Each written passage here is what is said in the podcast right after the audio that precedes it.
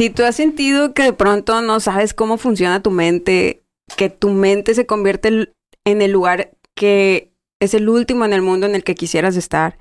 Si de pronto dices, pues cómo estoy cableada, porque si sé que tengo que hacer esta cosa, no la hago, porque si sé que esto que hago me hace daño, lo sigo haciendo.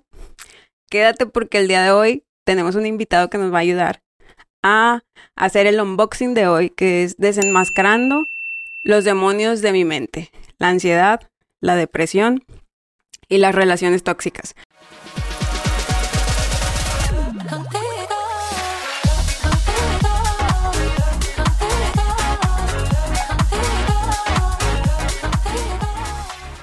Para hablar de este tema, como ya les dije, tenemos una visita que viene de otro estado. Lo volamos, lo trajimos directamente al Pal Norte y también a que estuviera aquí con todos ustedes y es el neuropsicólogo Alonso Recordón. Mucho gusto, Andy. Gracias, ah, mucho gusto. Sí, estamos en la carrera juntos. sí, este, gracias por haber aceptado la invitación, eh, por estar aquí. Si quieres decirles al público ahí en casita a qué te dedicas, hablarles un poquito más de ti. Claro que sí. No, pues primero agradecerte por la invitación y aclarar que yo vine al programa. Aquí ya me invitaron al Pal Norte, pero yo vine a, este programa es la- el motivo claro. principal de la visita. Aquí sobraban unos boletos y dijimos, mira, ten. Y muy que- amable ustedes me invitaron al, al Pal Norte, entonces se los agradezco mucho. Para que veas, aquí pensamos en nuestros invitados. Gracias. Pues sí, yo me dedico, estudié con, con Andy en la carrera, pero yo agarré el enfoque de psicólogo clínico con enfoque en neuropsicología. que mucha gente no sabe qué es eso. ¿Qué Sí. es neuropsicología? Se llega a confundir mucho con otras especialidades, inclusive médicas. Piensan que eres neurólogo y pues nada que ver. O sea, no, sí es muy diferente. eh, sí, porque nosotros trabajamos con todas las terapias no farmacológicas, que son tratamientos de rehabilitación, de estimulación, neuromodulación, todo lo que no implica un medicamento. Pero que trabaja directamente con el cerebro. Sí, hacemos esa conexión entre conducta, que es lo que ve la psicología, y cerebro. ¿Qué sucede en tu cerebro? ¿Qué áreas, qué sustancias están implicadas cuando hago o dejo de hacer alguna conducta? Entonces se ve esa, esa interrelación. ¿Y qué te hizo inclinarte por esa, por esa área? Porque yo me acuerdo de cuando abrimos el cerebro de que era No, cabrito sí, sí, o algo sí, así. sí. Y yo dije, Yo estoy fuera. Muchas gracias, muy padre y todo, pero estoy fuera. Pues, me gustaban, en un principio quería estudiar medicina, Mm. pero yo me di cuenta y fui sincero conmigo mismo que no me gustaba tanto lo que es la práctica. Estar abriendo gente. Cuerpo. que dijiste, quiero hacer medicina sin tocar a nadie. Ajá. Pero la teoría me gustaba mucho y ¿En se me daba bien. Entonces dije, bueno, que hay así como punto intermedio. Y ahí fue donde dije, bueno, pues podría estudiar psicología y luego neuro, neuropsicología. Donde sí trabajas con tratamientos, pacientes, estás en ambiente hospitalario, pero con tratamientos que no implican intervenciones quirúrgicas. Entonces eso me, me llamó la atención. Órale, o sea, este, la verdad es que es un área que sí requiere mucho coco porque eh, pues te tienes que aprender todas esas cosas de, de broca y esas No, zonas sí, sí, de- sí, sí, del cerebro que la verdad yo me, me las macheteé y más o menos me acuerdo de unas, pero de otras yo compartí clase con él y yo veía que él pues era muy así de hablar y platicar y todo, pero sí le sabía. Generalmente la gente que era así, pues no le sabía tampoco. Y no. El perfil es más en neuro. Los típicos No, neuro. no lo dije yo, lo dijo él, pero sí. Ah, aprovechando, te presento al equipo. Son los chicos de Steren, que son de eh, Sholo Records y Audiopolis. Ellos son los que se hacen cargo de las instalaciones, de los podcasts. Si algún día quieres grabar un podcast. Para todo aquel que quiere hacer su primera aparición, ya ves que habíamos platicado que, híjole, el manejo de realizar contenido es bien difícil. Tú nada más vienes, te sientas, haces tu contenido y les dices, ay, me lo entregas, me lo subes tal día y ellos se hacen cargo de todo. Así Ah, es que, excelente, este, aquí van a estar apareciendo en pantalla o de su celular o de su laptop, porque ya la tele ya casi nadie la ve, este, su- sus datos y ellos, muy amablemente, son quienes preparan el unboxing de hoy, que Oh, es esta dinámica que Alonso pues sí le tuve que decir que iba a haber una dinámica, pero no sabe de qué es. O sea, va a ser sorpresa. Es una dinámica en donde... ¿Te gusta cantar? Pues eh, se- puedo hacer el intento, puedo hacer el intento. Sí, me gusta el karaoke, nomás. ¿Cuál, cuál te gusta? ¿Con cuál empezamos? ¿Con cuál canción? Ajá. Mm, pues puede ser la de. no sé. A ver, pues, ahora, alguno que vaya al pal Una de Julieta Venegas. Ay, Va pa'l mira. norte, pues, me- ¿Cuál, cuál te gusta? La, qué lástima, pero adiós. Suéltamela. A ver, La pásamela. que gusten, la que gusten. Pásame. La más Eh, conocida que tengo. Alonso, bien comprometido con la dinámica, dijo. No voy a tirar el evento. No seré yo. Este es el unboxing. Te toca abrirlo y ver de qué se trata. Te trae aquí mañana. ¿Qué canción toca? A ver, A ver qué canción va a ser con la que nos. Agarro el papelito. Ajá, tienes que leer lo que dice ahí. ¿Qué dice? Dice, saber cómo funciona tu mente en los peores momentos es como tener un paracaídas cuando saltas de un avión. No sabes lo que te espera en el camino, pero estar preparado puede hacer toda la diferencia entre caer en picada o aterrizar suavemente. Órale. Así es que eso es un adelanto de lo que van a aprender hoy. Nos vamos a aventar del paracaídas. ¿Estás listo? Súper listo. Del paracaídas de la diversión, porque es un, es un juego que se llama Neuropop. ¿Qué, ¿Qué tanto sabes de la cultura pop? Creo que sí, pues nivel intermedio alto, creo que sí, más o menos. Ay, sí te maneja los, los, con- los conceptos. Estas son las tarjetitas súper bien hechas. Neuropop es el, es el contenido con el que vamos a estar trabajando. Es una dinámica, mira, te la voy a explicar.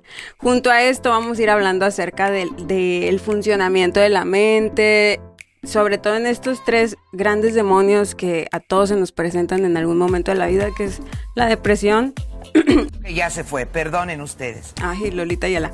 La ansiedad y las relaciones tóxicas. Claro. O sea, cómo funciona la mente en esas, en esas eh, situaciones. Antes de comenzar, ¿cuáles son las eh, razones o sí, los motivos de consulta más frecuentes para los neuropsicólogos? En, en tu caso, ¿qué te llega más? Lo que más te puede llegar es cuando hay un daño cerebral. Una persona que tiene un accidente, ya sea en deportes, no sé, en americano, una caída, una embolia, pueden perder funciones importantes como el lenguaje, la atención, el habla. Entonces eso es lo que se tiene que rehabilitar. Pero también vemos adicciones y algo muy frecuente es secuelas post. Después de hubo mucha gente que presentaba problemas de atención leves y de memoria depresión y ansiedad leves. O sea, como que no tan grave, pero eran varias cosas. En un nivel leve que se tenía que atender también. Oye, sí, sobre todo eso que estás diciendo es cierto. Mucha gente decía que es que como que no me concentro, es Ujú. que como que se me olvidan las palabras. Mucha gente que lo padeció también decía que le costaba, como que se sentía medio triste, pero Sí, sí, sí. bajoneado y como que no encendía. Y, y cómo es más o menos un tratamiento o algo que hacen ustedes. Pues ahí se trabaja con técnicas eh, de estimulación cognitiva, que son ejercicios. Ahora sí como, como si fueras al gimnasio, pero para tu mente. Ejercicios donde se estimulan varios tipos de memoria, varios tipos de atención, técnicas de respiración profunda, relajación muscular. Oye, eso es bien importante porque generalmente se piensa que ese, ese tipo de terapia solamente lo toman los niños. No, no, no, al contrario. Y, y que sepan que eh, los adultos, si están batallando, pues ahí eh, son, son con quienes se deben de dirigir. Ahí pongan un mensajito mándenos ahí, este, si quieren saber su información, como quiera, al final lo vamos a, a- a dejar aquí en pantalla porque también hace terapia en línea. Sobre este juego, aquí hay varias tarjetas con nombres de personajes de la cultura pop. Y cada una tiene el rasgo de, pues, trastorno o problema mental que tiene. Yo voy a elegir uno, tú vas a elegir otro, y no podemos decir quién es el personaje, o sea, el otro lo tiene que adivinar, Ok. dando como que pistas y así. ¿Quieres empezar o empiezo yo? Empieza tú, empieza tú. Que dices, no tengo idea de qué trajiste ese, pero... A. No, no, no. Vamos a Voy a darle. agarrar este. Ay, este está bien fácil. Es de una serie. Ok. Es uno de los trastornos que se han hecho como más eh, conocidos ahorita. Generalmente es detectado en los niños y tienen problemas para conectar con otras personas. Mm, Este personaje es hombre y ya son los tres. la Bueno. serie es muy conocida. O sea, muy, muy típica, muy... Sí. No es Sheldon Cooper de. Ay, este, ya, o sea, casi, casi, ya, se pusieron de acuerdo ustedes.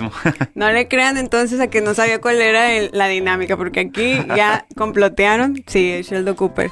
Hablando de, de ese trastorno del espectro autista, ¿cómo lo puedes eh, describir o definir? Puedes utilizar al personaje si quieres como para las Mira, en el caso de características. Sheldon Cooper, él tendría lo que es, o se entiende pues, que es más Asperger, que es como un grado de autismo. Antes se veía como un trastorno separado, pero recientemente se concibe como un grado más leve de autismo. O sea, ¿cómo que grados? O sea, voy a, voy a actuar así como si fuera alguien Ajá. allá en casita que dice, no tengo ni idea. ¿Cómo que grados? ¿Hay grados en el autismo? Sí, se maneja como, el Asperger se maneja como si fuera una dosis pequeña de autismo, Ok. donde sí hay más interacción, pero el personaje se comunica diferente.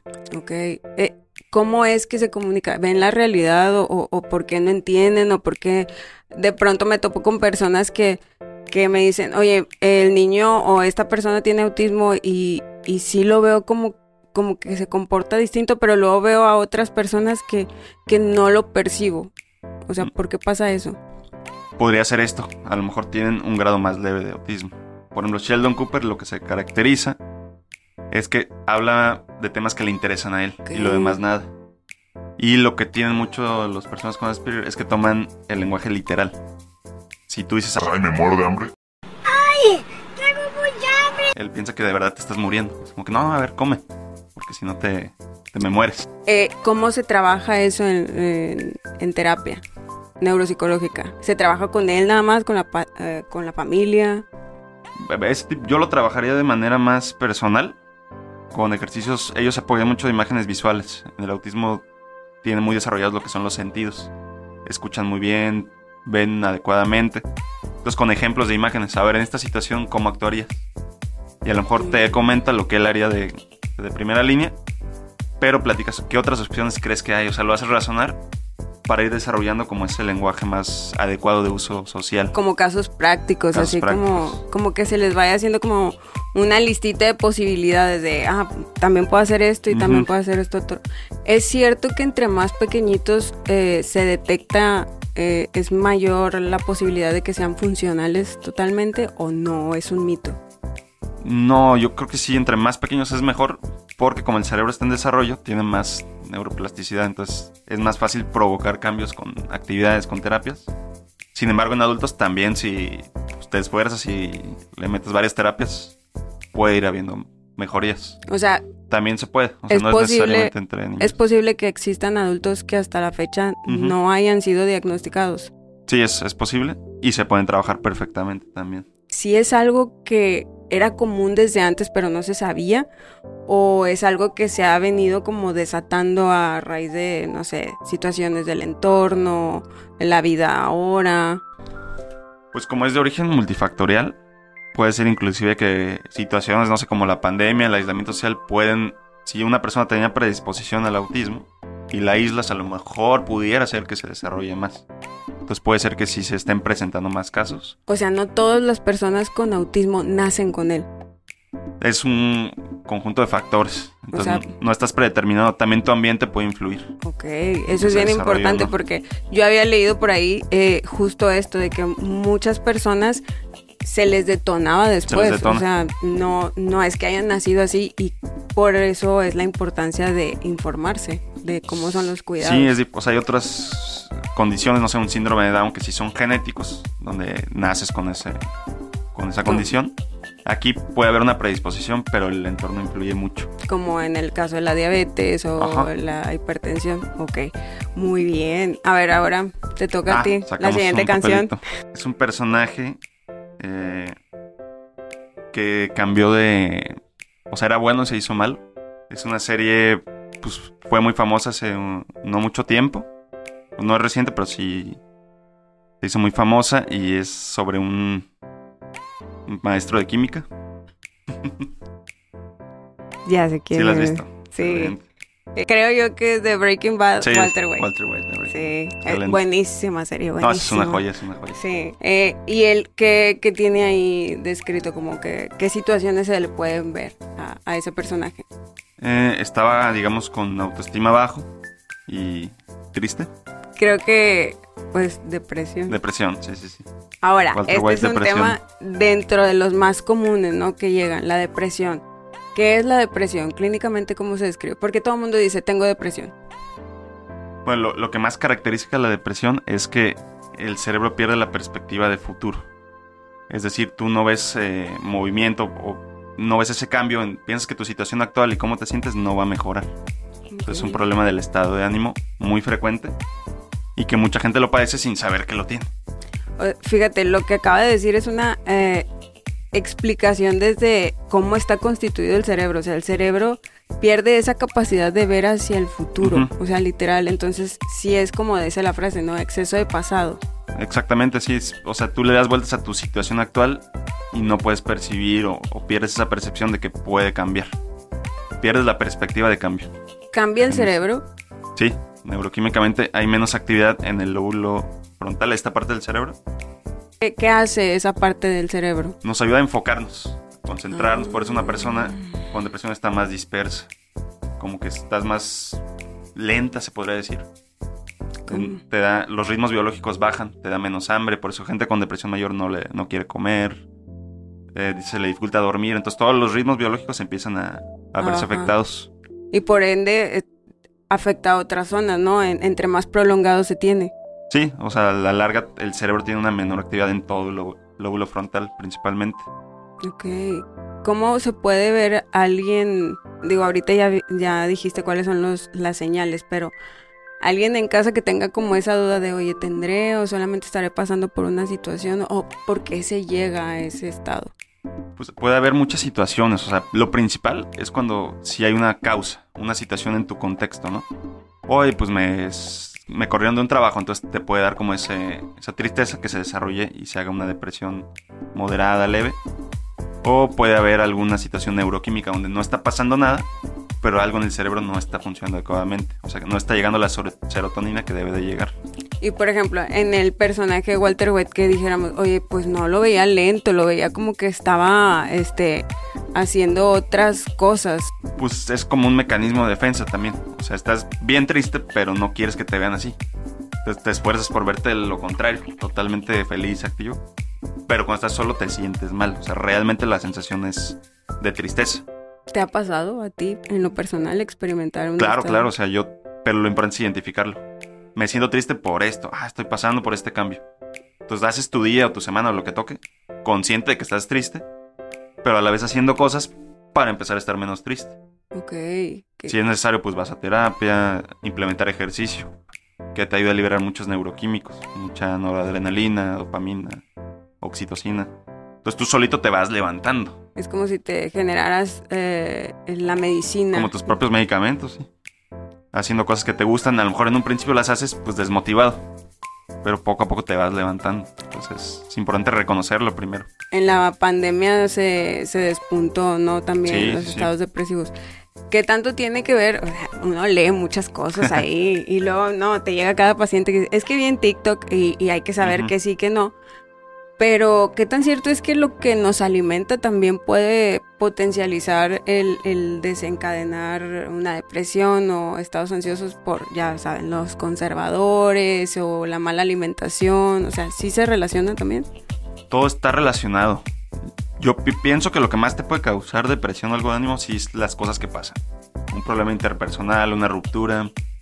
Pero también la alimentación influye.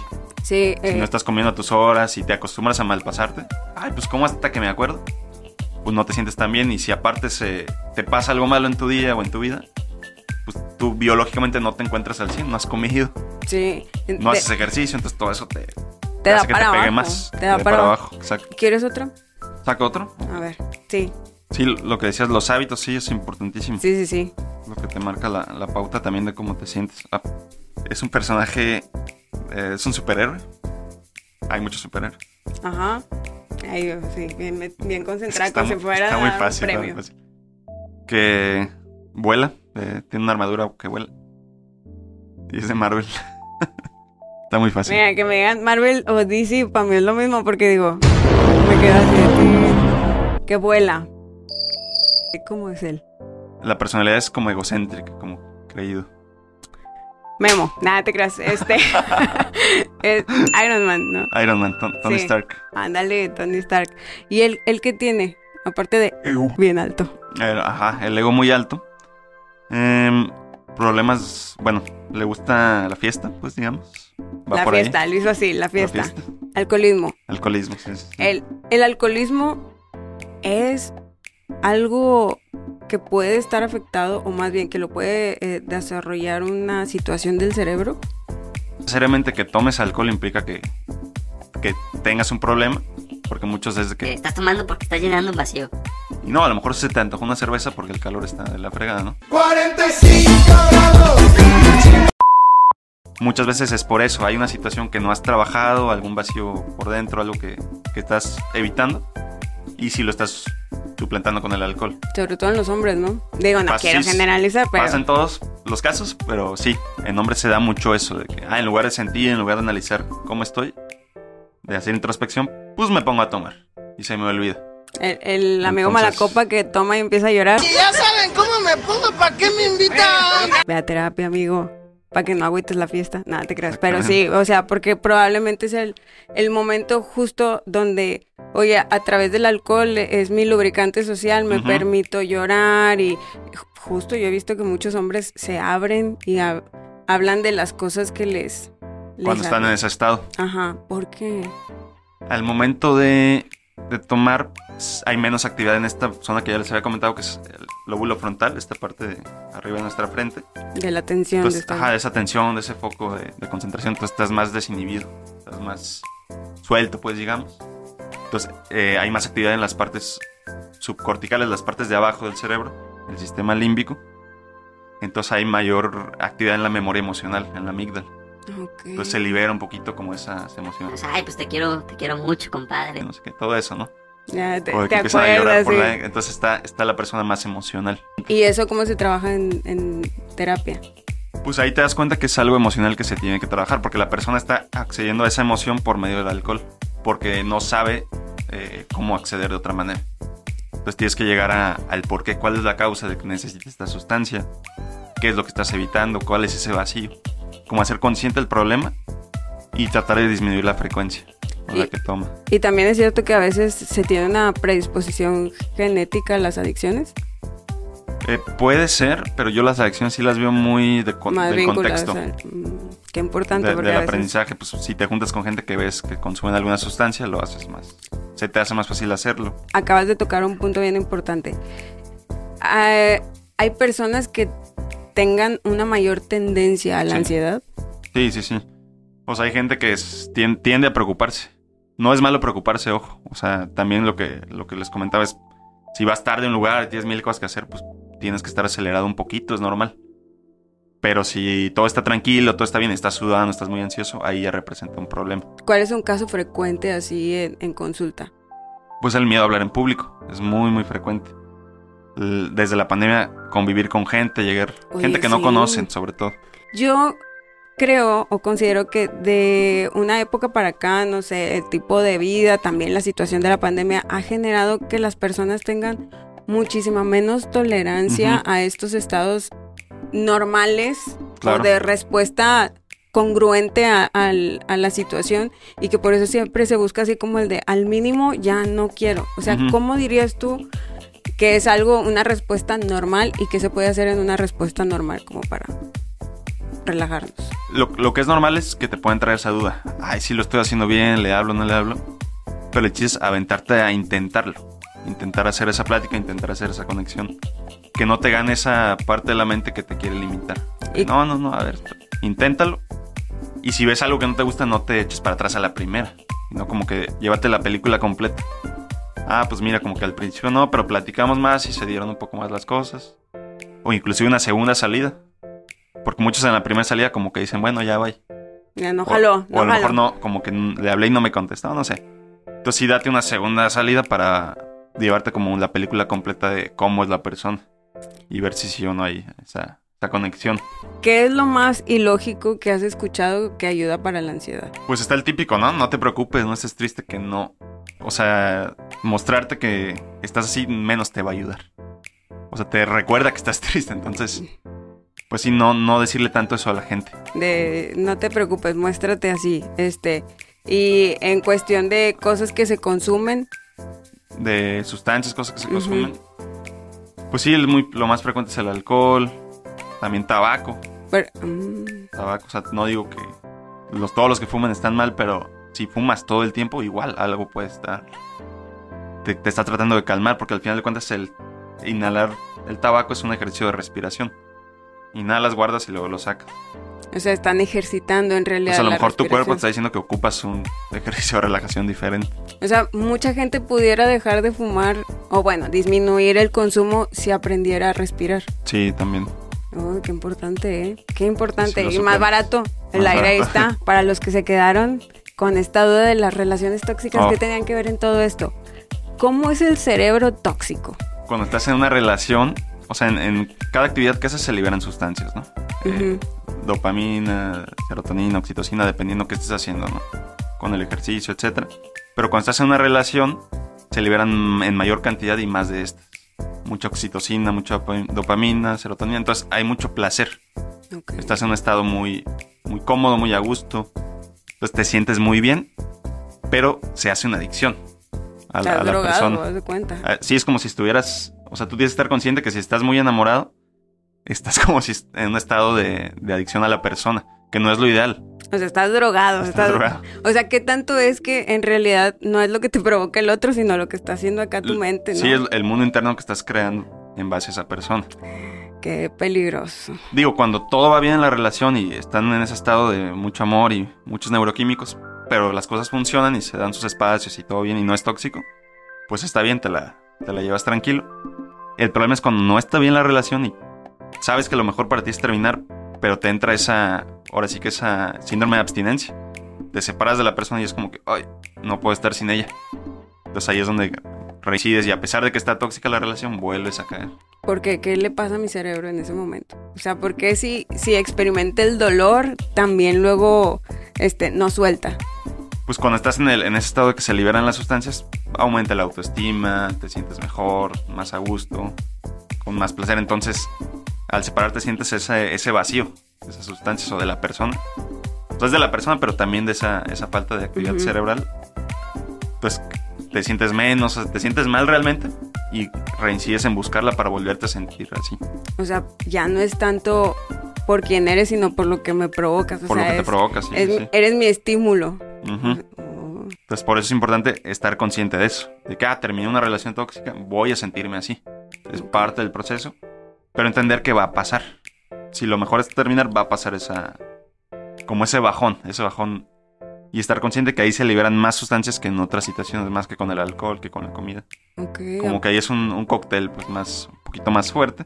Oye, luego por eso hay Por eso gente es tan que... difícil. Sí, y hay gente que, que se vuelve adicta a esos primeros eh, momentos con una persona, ¿no? Que luego se la Claro. lleve brincando de relación en relación por ese Ajá, proceso. la parte más, el enamoramiento, la fase más bonita, donde se, bueno, más fuerte.